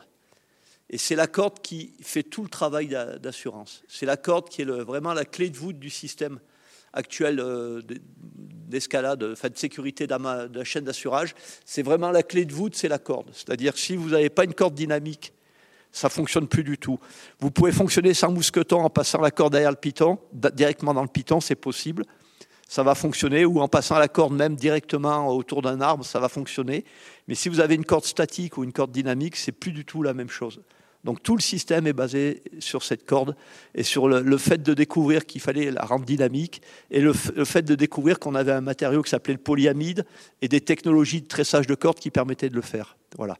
Donc euh, je vais m'arrêter là pour l'instant parce que après, attends, je sais, j'ai perdu le plan de mon, truc. Voilà, donc je vous ai mis quelques exemples pour illustrer euh, euh, des chutes, un des facteurs de chute. Donc là, vous avez un facteur de chute 2. Vous voyez le, grimpeur qui tombe directement sur le relais, c'est illustré pour vous parler. Et, euh, là, donc, c'est je vous ai fait un petit tableau là, qui est aussi dans notre bouquin, qui parle donc, euh, ça c'est les normes. Hein. donc il y a des, à partir de là, euh, plus récemment, hein, dans les années 70-80, ils sont apparus euh, des normes. Donc ça a commencé par l'UIA, qui est l'Union internationale des associations d'alpinisme. Donc il y a une organisation de type associatif qui a mis au point les premières normes et les premiers tests sur les cordes. Et puis après, ça a été repris par une, au niveau européen quand l'Europe s'est mise en place par euh, le fameux CE qui ne veut pas dire euh, euh, Commission européenne ou quelque chose comme ça, mais ça veut dire conforme aux exigences, hein, CE. Voilà, et c'est des exigences européennes. Donc, des tests ont été, donc des normes ont été faites suivant l'utilisation des cordes. Donc, la corde à simple, le, alors le facteur de chute n'est pas 2, il est 1,77 pour, parce, que parce que le facteur de chute est compliqué, 1 de 2 est compliqué à mettre en place en laboratoire. Donc on, donc on a mis un facteur très approchant. La masse utilisée pour une corde à simple, c'est une masse de 80 kg. La corde doit supporter 5 chutes consécutives avec un temps de repos, etc. La force de choc maximum, donc, elle, correspond au 15 G multiplié par les 80 kg du grimpeur. Ça fait 1200 décanewtons. Hein. C'est la force maximum que doit, euh, la force de choc que subit le, le grimpeur. Et vous avez un allongement de 40% autorisé. Euh, voilà. Et après, vous avez donc une corde à double. Euh, donc la corde à simple, on s'est aperçu qu'on pouvait, euh, utiliser des cordes de, diamètre inférieur qui répondent en utilisant les deux brins, avec le fait qu'elles répondent aux mêmes conditions que la corde à simple. Je suis un peu technique, mais comme c'était compliqué de tester deux cordes en chute facteur 1,77, parce qu'il y a toujours un brin qui se tend vers l'autre. C'est un petit peu compliqué. Donc, on a fait des tests sur des masses de 55 kg. C'est par, euh, par expérimentation qu'on est arrivé à cette, à cette masse-là. Et donc, c'est aussi 5 chutes maximales. Et la force de choc est beaucoup plus basse. Elle est de, de, 800 décanewtons, avec toujours un allongement de 40%. Et vous avez la corde jumelée qui est, un, qui est une corde à double en fait particulière, qui, ne répond, euh, qui a une exigence moindre mais qui est testé avec 80 kg. Voilà, je vais pas après les cordes statiques, semi-statiques, je ne vais pas rentrer là-dedans. Euh, voilà, donc ce qu'il faut bien que vous compreniez, c'est euh, que la corde est la clé de voûte, que c'est un élastique et que c'est ça qui est important. Que la chute, quand vous êtes en chute facteur 2, vous tombez sur le relais, vous êtes proche des limites acceptables pour le matériel. C'est la, limite, la zone, vous arriverez dans la zone rouge, et notamment pour la corde en premier. Et euh, ça, c'est super important à comprendre parce que tout le matériel est construit là autour. Vous allez voir que le mousqueton est construit là autour, le baudrier est construit là autour avec ces, valeurs-là. C'est ces valeurs-là qui, donnent la résistance du baudrier, qui donnent la résistance des mousquetons, qui donnent la résistance des, des sangles, par exemple d'amarrage, des dégaines, etc. Donc euh, voilà. Moi j'ai une, une, question pour les aspis, pour les coller un peu. Il y a deux situations euh, un peu particulières, enfin deux, deux, situations amusantes où les gens ne réalisent pas toujours. Quelle est la situation où mon second peut tomber en chute facteur 2 Vous avez une idée? Ouais, mais à part ça, en escalade, en grimpant? Alors j'ai entendu en via ferrata, en désescaladant. Oui. En désescaladant? Ouais. Ah, qui a Quand... dit en désescaladant? Tu ouais. as gagné. des, des, escalades pour arriver au relais. Ça arrive, hein, des, une voie qui, où il y a un bout de désescalade pour arriver au relais, vous assurez votre second. Et là, s'il tombe, il tombe sur le relais, il tombe en chute facteur 2. Et quelle est le chute, la, la, chute inatteignable, le facteur de chute inatteignable quand vous faites de la Cohen Enfin, que j'espère que vous n'atteindrez pas parce que. non, il y en a le un autre plus, plus bas. Le facteur 2 1. Si vous êtes en chute facteur 1, vous tombez par terre. Donc c'est pour dire quand vous utilisez une corde, une corde en Quen, les exigences ne sont pas du tout les mêmes qu'une corde en grande. Quoi. C'est pour vous, vous donner un peu des repères euh, qui sont importants, je pense, en tant qui que. Qui sont pro, concrets avec toutes ces normes. Je vais essayer d'être rapide pour la fin. Euh, à partir des années 60, il y a un petit changement dans le. Enfin, il y a plein de changements, mais il y a On des éléments qui vont, qui vont, apparaître en plus. On a beaucoup parlé de Python comme point d'assurage. Euh, c'est l'apparition la, des coinceurs. Et euh, avec eux aussi le développement de l'escalade libre, de l'escalade clean, et puis plus tard de l'escalade sportive. Quand, quand, je parle d'escalade sportive, c'est vraiment l'escalade sur des falaises équipées, etc. Euh, il y a une grosse influence en Europe de, des anglo-saxons, puis des Américains euh, sur ce point-là. Euh, à savoir que le, les premiers coinceurs, en fait, les, les Anglais, ça faisait longtemps qu'ils grimpaient avec des pierres coincées. Ça date des années 20. Hein. Euh, Fred Pigot et Morley Wood notamment. Euh, qui avait ouvert euh, une face au cloggy avec des, des, cailloux coincés. Et puis, à force de coincer des cailloux, après, ils choisissaient leurs cailloux. Ils prenaient des galets euh, qui étaient choisis vraiment avec la bonne taille, selon les voies qu'ils allaient faire. Et après, ils ont commencé à utiliser des écrous dans lesquels ils passaient des cordelettes.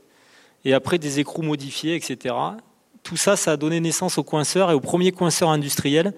Le premier qui a conçu un coinceur, qui a commercialisé un coinceur, euh, c'est John Brailsford. C'était un guide anglais qui est décédé l'année dernière et qui habitait, pour la petite histoire, qui habitait au Vigneault à côté de Valouise. C'est l'inventeur du coinceur. Euh, et donc à cette époque-là, il avait fait le écorne, ça veut dire gland en, si on traduit, parce que ça avait une forme de gland. Et euh, il y avait deux tailles possibles, soit le petit écrou au bout, soit quand il mettait le capuchon, bah, il pouvait se coincer dans des fissures plus larges. Il a inventé à la suite de ça le Mohawk, le premier coinceur pyramidal, à forme pyramidale, et euh, la célèbre cordée euh, Joe Brown euh, Don Willant, euh, qui grimpait fort à cette époque-là. Quand ils ont vu ce coinceur, ils ont dit ah ben c'est la première fois qu'on peut imaginer une chute euh, sans issue mortelle. Voilà. Pour dire à l'époque l'engagement des grimpeurs anglo-saxons, c'est que de toute façon, chuter, c'était proscrit. Ils mettaient des points, mais voilà. Euh, donc les coinceurs, ça a ouvert plein de portes en Angleterre, mais aussi aux États-Unis, parce que euh, y, a un grimpeur anglais qui allait grimper dans le Colorado avec ses, coinceurs. Donc c'était des, à l'époque, c'était, je crois que lui, il avait des, crackers, c'était des coinceurs tubulaires. Bref, il tombe sur Royal Robbins, qui regarde ces trucs là et qui dit mais c'est quoi, t'es des trucs. Euh, donc il lui, fait une démonstration. Royal Robbins, l'année d'après, il va en Angleterre, il achète un jeu de coinceur et il retourne aux États-Unis. Et là, il se dit, bah ouais, c'est la pleine époque où on commence à se poser des questions sur l'artif pitonné, des pitonnés dans les fissures, ça laissait des gros trous. Et donc c'est une période où on a envie de grimper plus clean, de préserver le rocher. Et euh, avec cette éthique de préservation du rocher, les Américains se sont mis eux aussi à grimper sur coinceurs et ont développé des coinceurs qui étaient efficaces dans des fissures à bord parallèle. C'est la naissance des excentriques de, de Chouinard. Euh, bon, il y a plein d'histoires parallèles, mais en tout cas, euh, c'est né comme ça. Et, et, cette arrivée des coinceurs à l'échelle mondiale, c'est un peu comme l'arrivée des pitons. Ça s'est diffusé euh, dans plein d'endroits, jusque jusqu'en Australie, où il y a un grimpeur anglais qui a des grimpeurs en Australie, qui a commencé à fabriquer des coinceurs. Et donc ça, ça a fait boule de neige. Et euh, c'est aussi une époque où on a envie de s'émanciper un peu de l'alpinisme euh, et d'avoir des valeurs dans, dans, beaucoup de voies qui ont été ouvertes ou qui sont à ouvrir, d'avoir des valeurs un petit peu plus, euh, un peu plus clean, un peu, un peu moins. Euh, on part avec du gros matos euh, pour faire des premières et voilà. Et donc dans les, les fers de lance de cette époque-là en France il y a Jean-Claude Droyer, il y a Patrick Cordier euh, qui ont ouvert des voies ou répété des voies en essayant d'avoir une éthique la plus, euh, la plus clean possible. Euh, c'est aussi la, promotion du, du, libre par les règles du jeu, euh, et notamment avec des grimpeurs comme Claudio Barbier en, Belgique, qui commence à jaunir les points, c'est-à-dire il, mettait de la peinture jaune sur les pitons dont il se servait pas pour, pour monter. Voilà, dans la falaise de Freyr, euh, il y avait euh, beaucoup de voies où euh, ils s'accrochaient aux points. Ils avaient même des tisonniers pour aller attraper les points. Et donc, euh, lui et je crois que c'est Jean Bourgeois, ils se sont dit bah non, on va changer les règles. Maintenant, on peut faire, voilà, on peut faire différemment. Donc, les coinceurs sont apparus comme un élément supplémentaire. Je fais vraiment un très court résumé. Un élément supplémentaire dans la chaîne d'assurage. Et ils se sont développés dans les années 70. je vais passer un peu plus loin avec Red Jardine et les frères Lowe, euh, avec, la naissance des Friends. Ça, pareil, ça a été progressif. Hein. C'était d'abord euh, le crack Jumar des frères Lowe, ensuite, euh, bref, le Locam, et puis euh, Red Jardine a mis au point euh, ce coinceur à, opposition de cam qui fonctionnait parfaitement en fissure. Et là, ça a ouvert des portes. Euh, C'était encore un cran supplémentaire sur l'escalade en fissure et notamment sur le, le terrain californien où c'est du granit avec des fissures parfaites, euh, et ben ils ont pu envisager de faire des voies, euh, des voies euh, différentes et notamment Red Jardine avec ses protos de, il les a appelés les Friends parce qu'il les cachait pour, pour que personne les, les voit et à un moment donné il y avait une cordée à côté son compagnon de cordée, Red Jardine, lui dit, pour pas dire, pour pas citer les coinceurs qu'il avait, dit bah tiens, t'as qu'à faire appel à nos amis, t'as qu'à sortir les amis, et c'est comme ça qu'ils l'ont surnommé euh, le friend. Et euh, bref, pour la petite histoire, mais en tout cas, ça, ça a été une grosse avancée. Euh, et aujourd'hui, on, a des, modèles améliorés de friend, mais ça a été quand même le, gros pas en avant dans les années 70. Autre pas en avant, on en a parlé euh, avant, c'est l'invention des harnais d'escalade. Alors celui-là, même s'il paraît pas confortable du tout, euh, ça a été quand même le Wheeland, ça a été une révolution. Il a été au départ prototypé pour la face sud de la Napurna. Voilà. Et, euh, et, donc voilà. Et après, donc ça a donné naissance au Mark V qui a été fabriqué par Troll et tous les baudriers cuissards qu'on utilise aujourd'hui. Ça a été une évolution progressive. Au début, on utilisait des ceintures d'encordement avec des, soit plusieurs cordes enroulées, soit des sangs tubulaires. Les Californiens, faisaient ça, plusieurs tours de sangs tubulaires. Et puis, on est arrivé, et après, ils rajoutaient un torse, et on est arrivé à, ce, à ces modèles-là de, baudrier. Tu pourras compléter, Manu. Et euh, l'apparition aussi du 8 euh, de la société Clog, qui, euh, qui lui aussi a commencé à être utilisé, à se généraliser, donc qui est un peu une amélioration du, descendeur de, Pierre Alain, et euh, voilà, qui est arrivé d'Angleterre, mais qui lui a fait long feu.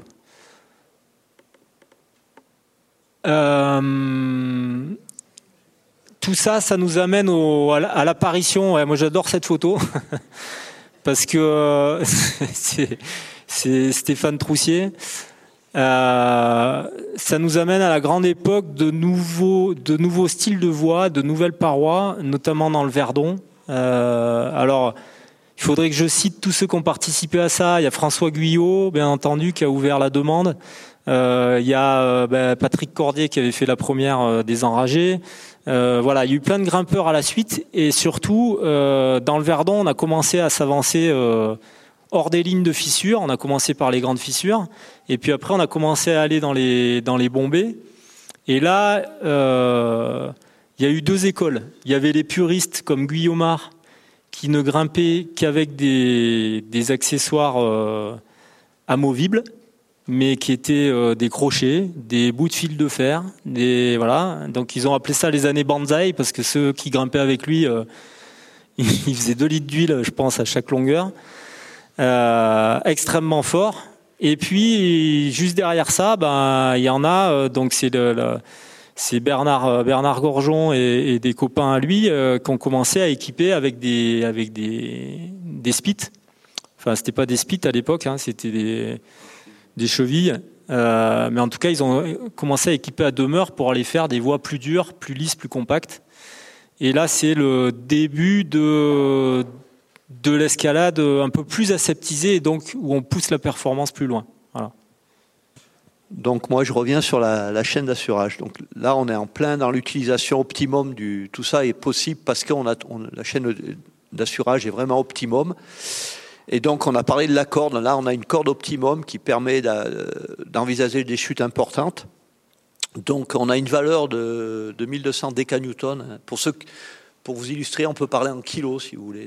C'est pas tout à fait juste euh, physiquement, mais ça vous donne une, idée plus précise de, la force de choc que subit euh, le grimpeur maximum au maximum. Donc, vous avez là, vous avez une cordée. Donc, vous avez euh, la problématique de la résistance de la chaîne d'assurage. C'est-à-dire qu'il y a ces 1200 kg qui sont, qui sont cette force résiduelle et il faut que chaque élément euh, résiste à cette, euh, à cette force de choc de 1200 décanewtons maxi. Donc vous avez le baudrier qui doit résister, donc ça veut dire que le, grimpeur va encaisser ses 1200, donc le baudrier va encaisser ses 1200. Donc la norme est fixée à 1500 décanewtons, ce qui donne une, marge de sécurité qui est euh, d'ailleurs euh, très large, très large parce qu'en fait les, tests qui ont été faits ont été faits avec des mannequins rigides et en fait avec un corps humain, il y a une grande partie de l'énergie qui est absorbée aussi par le, corps. Hein. Donc votre baudrier ne cassera pas. Pour information, il n'y a qu'une seule norme sur les baudriers de montagne. C'est-à-dire qu'un baudrier qui est orienté ski de rando, eh bien, il, passe les mêmes tests qu'un baudrier pur d'escalade. Un baudrier d'escalade artificielle, il passe le même test qu'un baudrier d'escalade libre, etc., ou de collectivité escalade. Il n'y a qu'une norme, il y a qu'une, c'est la même, et c'est cette résistance.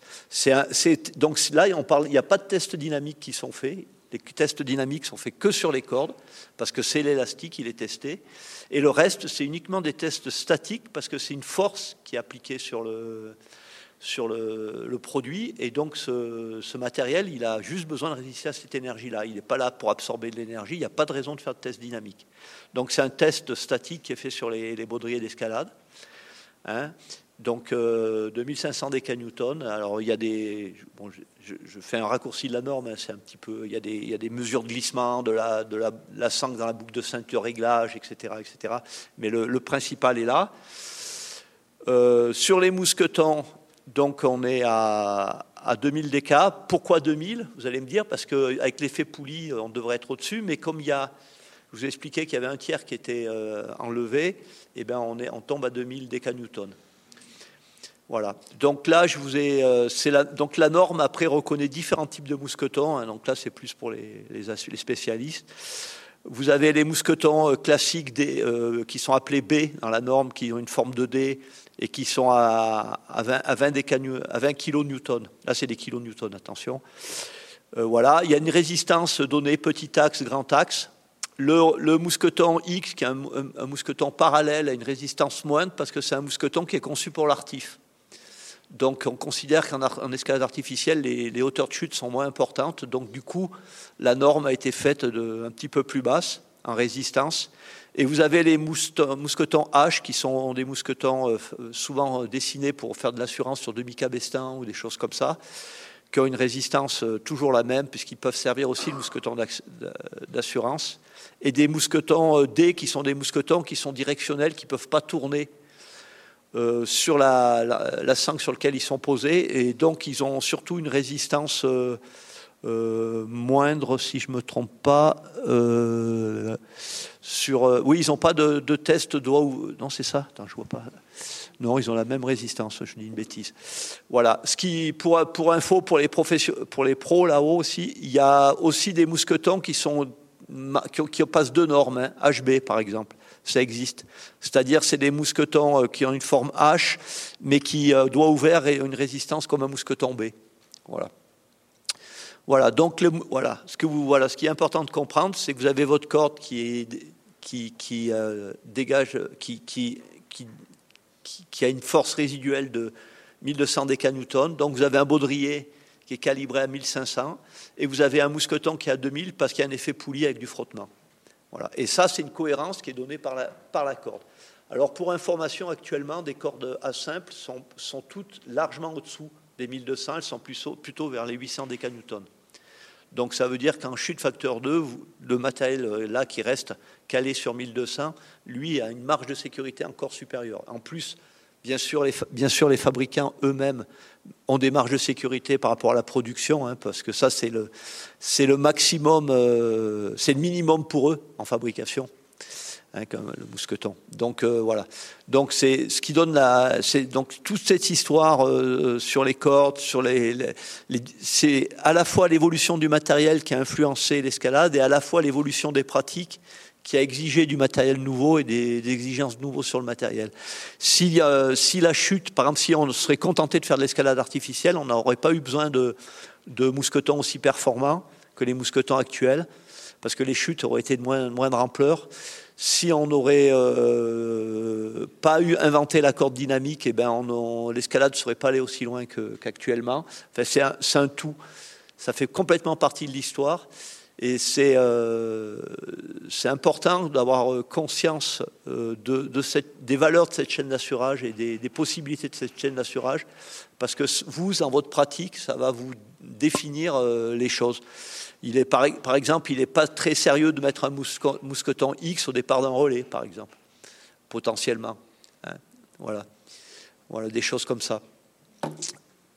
Donc les anneaux de sangle, euh, que ce soit des anneaux de sangle ou des anneaux de corde, eux, sont, on il y a une norme aussi pour, euh, avec une résistance qui est basée sur la résistance du mousqueton, puisque ça permet de relier le, le mousqueton au point d'amarrage. Donc il faut que la sangle ou la corde qui, peut servir de, sangle ait la même résistance.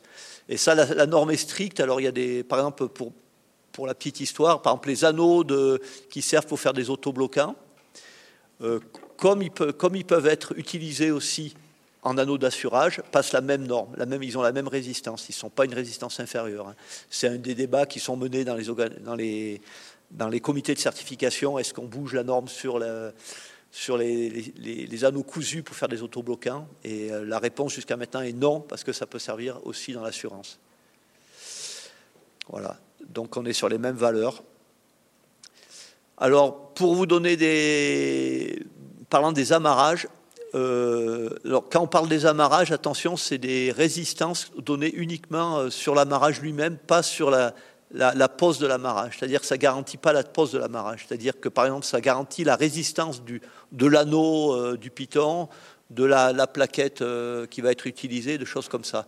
Derrière, euh, il n'y a pas de garantie puisque ça va, ça va dépendre énormément du rocher dans lequel vous posez, la qualité du rocher, la qualité de la pose. Donc les amarrages amovibles ont des exigences de résistance supérieures aux amarrages euh, qui sont, euh, euh, pardon, c'est le contraire. Les amarrages inamovibles ont des, résistances supérieures aux amarrages amovibles. Donc, typiquement, les broches qui sont posées collées ou les spits qui sont des amarrages qui sont inamovibles ont des résistances dans l'axe de travail de, 25 kN, c'est-à-dire nettement supérieures au, enfin, au, mousqueton. Par contre, si vous êtes sur des, des, pitons dits de progression, vous êtes à une résistance beaucoup plus faible, vous êtes vers les 12 kN. Et euh, les coinceurs, vous avez des résistances un minimum imposées, c'est un minimum imposé. Alors il y en a qui sont bien sûr plus solides, qui sont très faibles. Et ça, c'est une revendication de nos amis anglais qui, disent que bien sûr c'est faible, c'est 2 kN, mais on peut les, coupler, les jumeler, en mettre plusieurs et, les faire travailler ensemble. Voilà, donc ce qu'il faut.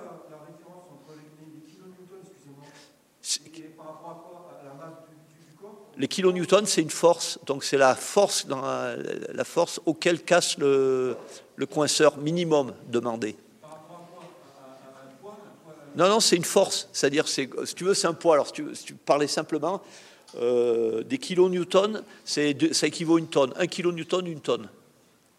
Voilà. Mais c'est. Voilà. Sauf que, si tu veux, une tonne, normalement, les masses et les forces, c'est pas la même chose en physique. C'est pour ça. Bon. Donc euh, voilà. Donc là, là je parle en kilonewton, donc voilà, c'est des tonnes. Hein. donc un point, un point d'escalade pour les non, non là, qui sont par là-bas. Un point d'escalade dans une, comme vous avez au Gaillan, les points d'escalade au Gaillan, ils sont à 25 tonnes, 2,5 tonnes. C'est ça, hein, je plus j'en suis à force. Ah, ils sont à 2,20. Euh, voilà. Au bout d'un moment, je. Levez la main ceux qui n'ont pas décroché. ah, tout le monde a décroché. A, décroché beaucoup plus vite qu'un piton de sécurité. Qu'est-ce que j'en suis là? Non, mais Manu, peut-être ce que tu voulais nous dire avec toutes ces, forces-là, et je reviens là-dessus, c'est que toute cette chaîne, elle est liée et quelque chose ne travaille pas seul et que souvent ça, s'implique autour des. Vous compreniez, c'est que toute la chaîne d'assurage est liée. La valeur de départ, c'est la, force de choc résiduelle que donne la corde. Voilà, tout est basé là-dessus. Et après, tout est cohérent. Donc c'est pour ça que la, corde reste l'élément le plus important. C'est pour ça que la corde, il faut la, faire travailler correctement. Il ne faut pas qu'il y ait du frottement, des choses comme ça sur la corde. Il faut euh, voilà. Et après le reste, euh, il y, a, des tas d'accessoires qui sont des, palliatifs comme des, amortisseurs, des choses comme ça, qui sont des, palliatifs, mais qui ne, qui ne, qui n'ajoutent pas grand-chose par rapport à la corde. C'est vraiment la corde le, truc. Pour, euh, pour exemple, pour finir là-dessus, pour les gens qui ne sont pas initiés, euh, donc cette notion de facteur de chute, pour ceux qui connaissent la via ferrata, en via ferrata, vous avez des, facteurs de chute de 7, de 8, c'est-à-dire beaucoup plus dangereux qu'en escalade. La via ferrata est beaucoup plus dangereuse que l'escalade. Et c'est pour ça qu'il y a un matériel spécifique avec un, amortisseur qui est spécifique. Et euh, qui, voilà, c'est pour euh, vous expliquer que finalement, l'escalade est beaucoup plus maîtrisée au niveau des, des risques que la via ferrata. Et, juste comme euh, bah forcément c'est des sujets euh, très vastes, euh, on va passer très vite sur cette période-là. parce qu'on a déjà bien avancé et je pense que tout le monde commence un peu à, fatiguer. Donc, bah, ça tombe bien, on, arrive, sur toi, Jérôme. Au bout, on arrive au bout. Juste, on va arrêter les questions. Bon, euh, comme ça, ils peuvent finir leur euh, leur présentation et vous aurez l'occasion après, quand ils dédicacent son livre ou en bas, d'échanger davantage. On arrive au bout, ça tombe bien. Euh, à partir des années 80, il y a un nouvel élément qui rentre en jeu dans la chaîne d'assurage, c'est le, les équipements à demeure. J'en ai un petit peu parlé tout à l'heure, mais tout ce qui est points fixés à demeure et notamment bah, ça commence par les chevilles et puis ça finira euh, par les goujons. Mais en tout cas euh, des points inamovibles et très solides. Euh, c'était le dernier aléa en fait dans notre chaîne d'assurage. C'était que même si on avait une bonne corde un bon baudrier si on avait mis des mauvais pitons et des mauvais coinceurs voilà on pouvait avoir de gros soucis. Et c'est vrai que l'arrivée des spits euh, va transformer l'escalade parce qu'il euh, y a un développement de l'escalade sportive dans plein de sites euh, en Europe, une augmentation du niveau de pratique et puis l'arrivée de la compétition. En tout cas, il y a un gros, une grosse élévation du niveau, du niveau technique en escalade et ça va ouvrir d'autres perspectives forcément dans les ouvertures de voies à plus, plus grande échelle. L'apparition des, du coup, je fais vite. Hein. Euh, donc, comme je disais, euh, l'apparition des spits, en fait, euh, ça ouvre la porte à, l'escalade purement sportive. qui se traduit par de la compétition en 1985, c'est la compétition de Bardonecchia, mais aussi l'apparition des spits en haute montagne. ça ne veut pas dire qu'ils ont été mis n'importe comment et tous les mètres, c'est Michel Piola qui a, mis les premiers speeds dans le massif du Mont Blanc, notamment dans la voie Nostradamus au Pèlerin. Mais il les mettait avec parcimonie et en gardant une bonne dose d'engagement. Pour ceux qui, ont fait des voies Piola, euh, je pense qu'ils savent de, quoi je parle. Donc, euh, donc voilà, ça a été juste un outil pour aller explorer les dalles et donc sortir des voies et des lignes de faiblesse historiques. Et ça a ouvert d'autres perspectives sur l'escalade dans de nombreux terrains. Dans le massif du Mont Blanc, par exemple, sur le granit du Mont Blanc, mais aussi dans les préalpes, sur des faces calcaires compactes. Et euh, voilà. Le niveau en compétition, il a, il a fait exploser le libre sur les grandes voies aussi. Euh, en 93, la première du Noz en libre par l'INIL. Euh, ça en est suivi plein de premières en libre euh, par les frères Huber et d'autres d'autres grimpeurs. Je vais très vite, si je voulais tous les citer, je m'en sortirais pas de toute façon. Et euh, comme la pratique s'est développée euh, sur un aspect purement sportif avec des chutes répétées, la chute est acceptée complètement puisqu'on a le matériel pour et on a en plus la sécurité des points inamovibles. Eh ben, on a euh, développé des meilleurs outils de freinage. C'est l'arrivée dans les années 80 des, des assureurs tubes, la plaquette Fréchin et ensuite les assureurs mécaniques comme le gris-gris. Euh, et tout le, toute la suite derrière. Et, euh, et c'est le dernier point euh, peut-être que tu peux aborder, Manu, c'est les freins, en, en essayant d'être succinct. Ah ouais, y a, y a les nouveaux freins, ça, on parlera après. Que je peux vous dire sur les freins, euh, donc c'est un, c'est le dernier outil en fait qui n'est pas encore complètement euh, à maturité, je pense, dans le monde de l'escalade puisque là, il y a, des projets de normes d'ailleurs qui sont en cours euh, sur l'évaluation du freinage. Alors c'est compliqué parce que ça varie en fonction des cordes, mais c'est le dernier outil qui est, qui est on va dire, en cours de maturité. Voilà, ce qu'il faut que vous sachiez, c'est que un frein, à part les freins mécaniques, ne, normalement vous n'arrivez pas à bloquer quelqu'un. Vous vous rendez pas compte, mais vous, faites de l'assurance dynamique sans vous rendre compte.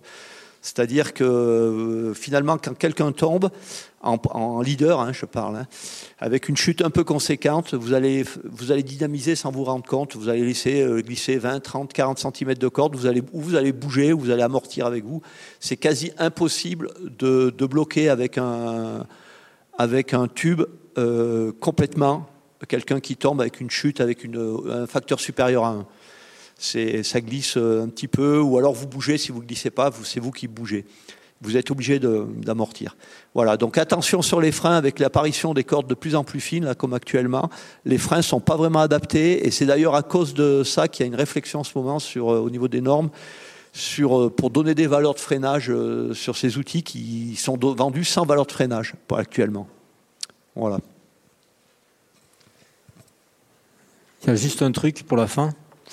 Euh, à partir des années 2000, ça commençait un petit peu avant. On a eu des nouveaux, la technologie nous a amené des nouveaux coinceurs.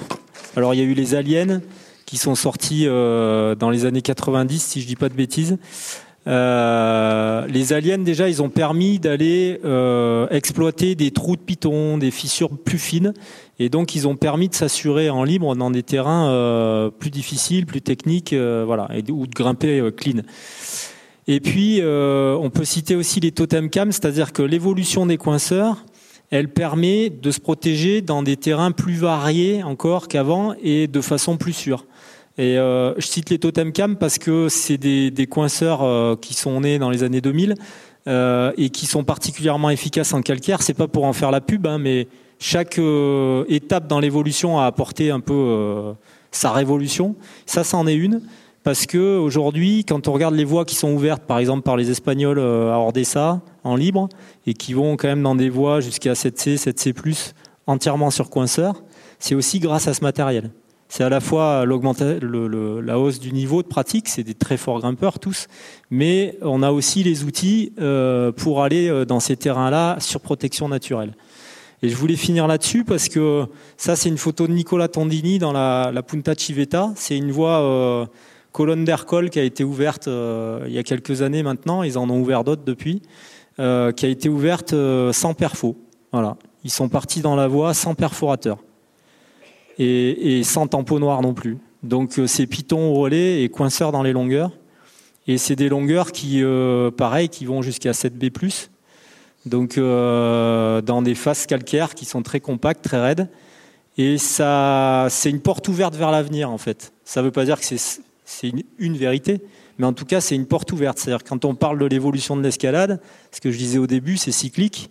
Bah, aujourd'hui, on est peut-être dans un, une période du cycle où on a les outils et le niveau pour aller euh, explorer avec des nouvelles règles du jeu. Et c'est une, question, en tout cas, qui est, qui soulevée par beaucoup de grimpeurs et, et qui est intéressante. Merci. Merci beaucoup. Merci à vous tous qui avez.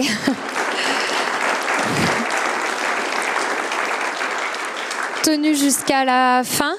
Il euh, y a l'ENSA qui, pour euh, vous féliciter euh, d'être resté aussi tard, euh, vous offre un verre à boire euh, dans l'entrée. Ne m'attendez pas, ouvrez les bouteilles sans moi. Pour ceux qui s'intéressent, les prochaines conférences qui sont sur des sujets très variés.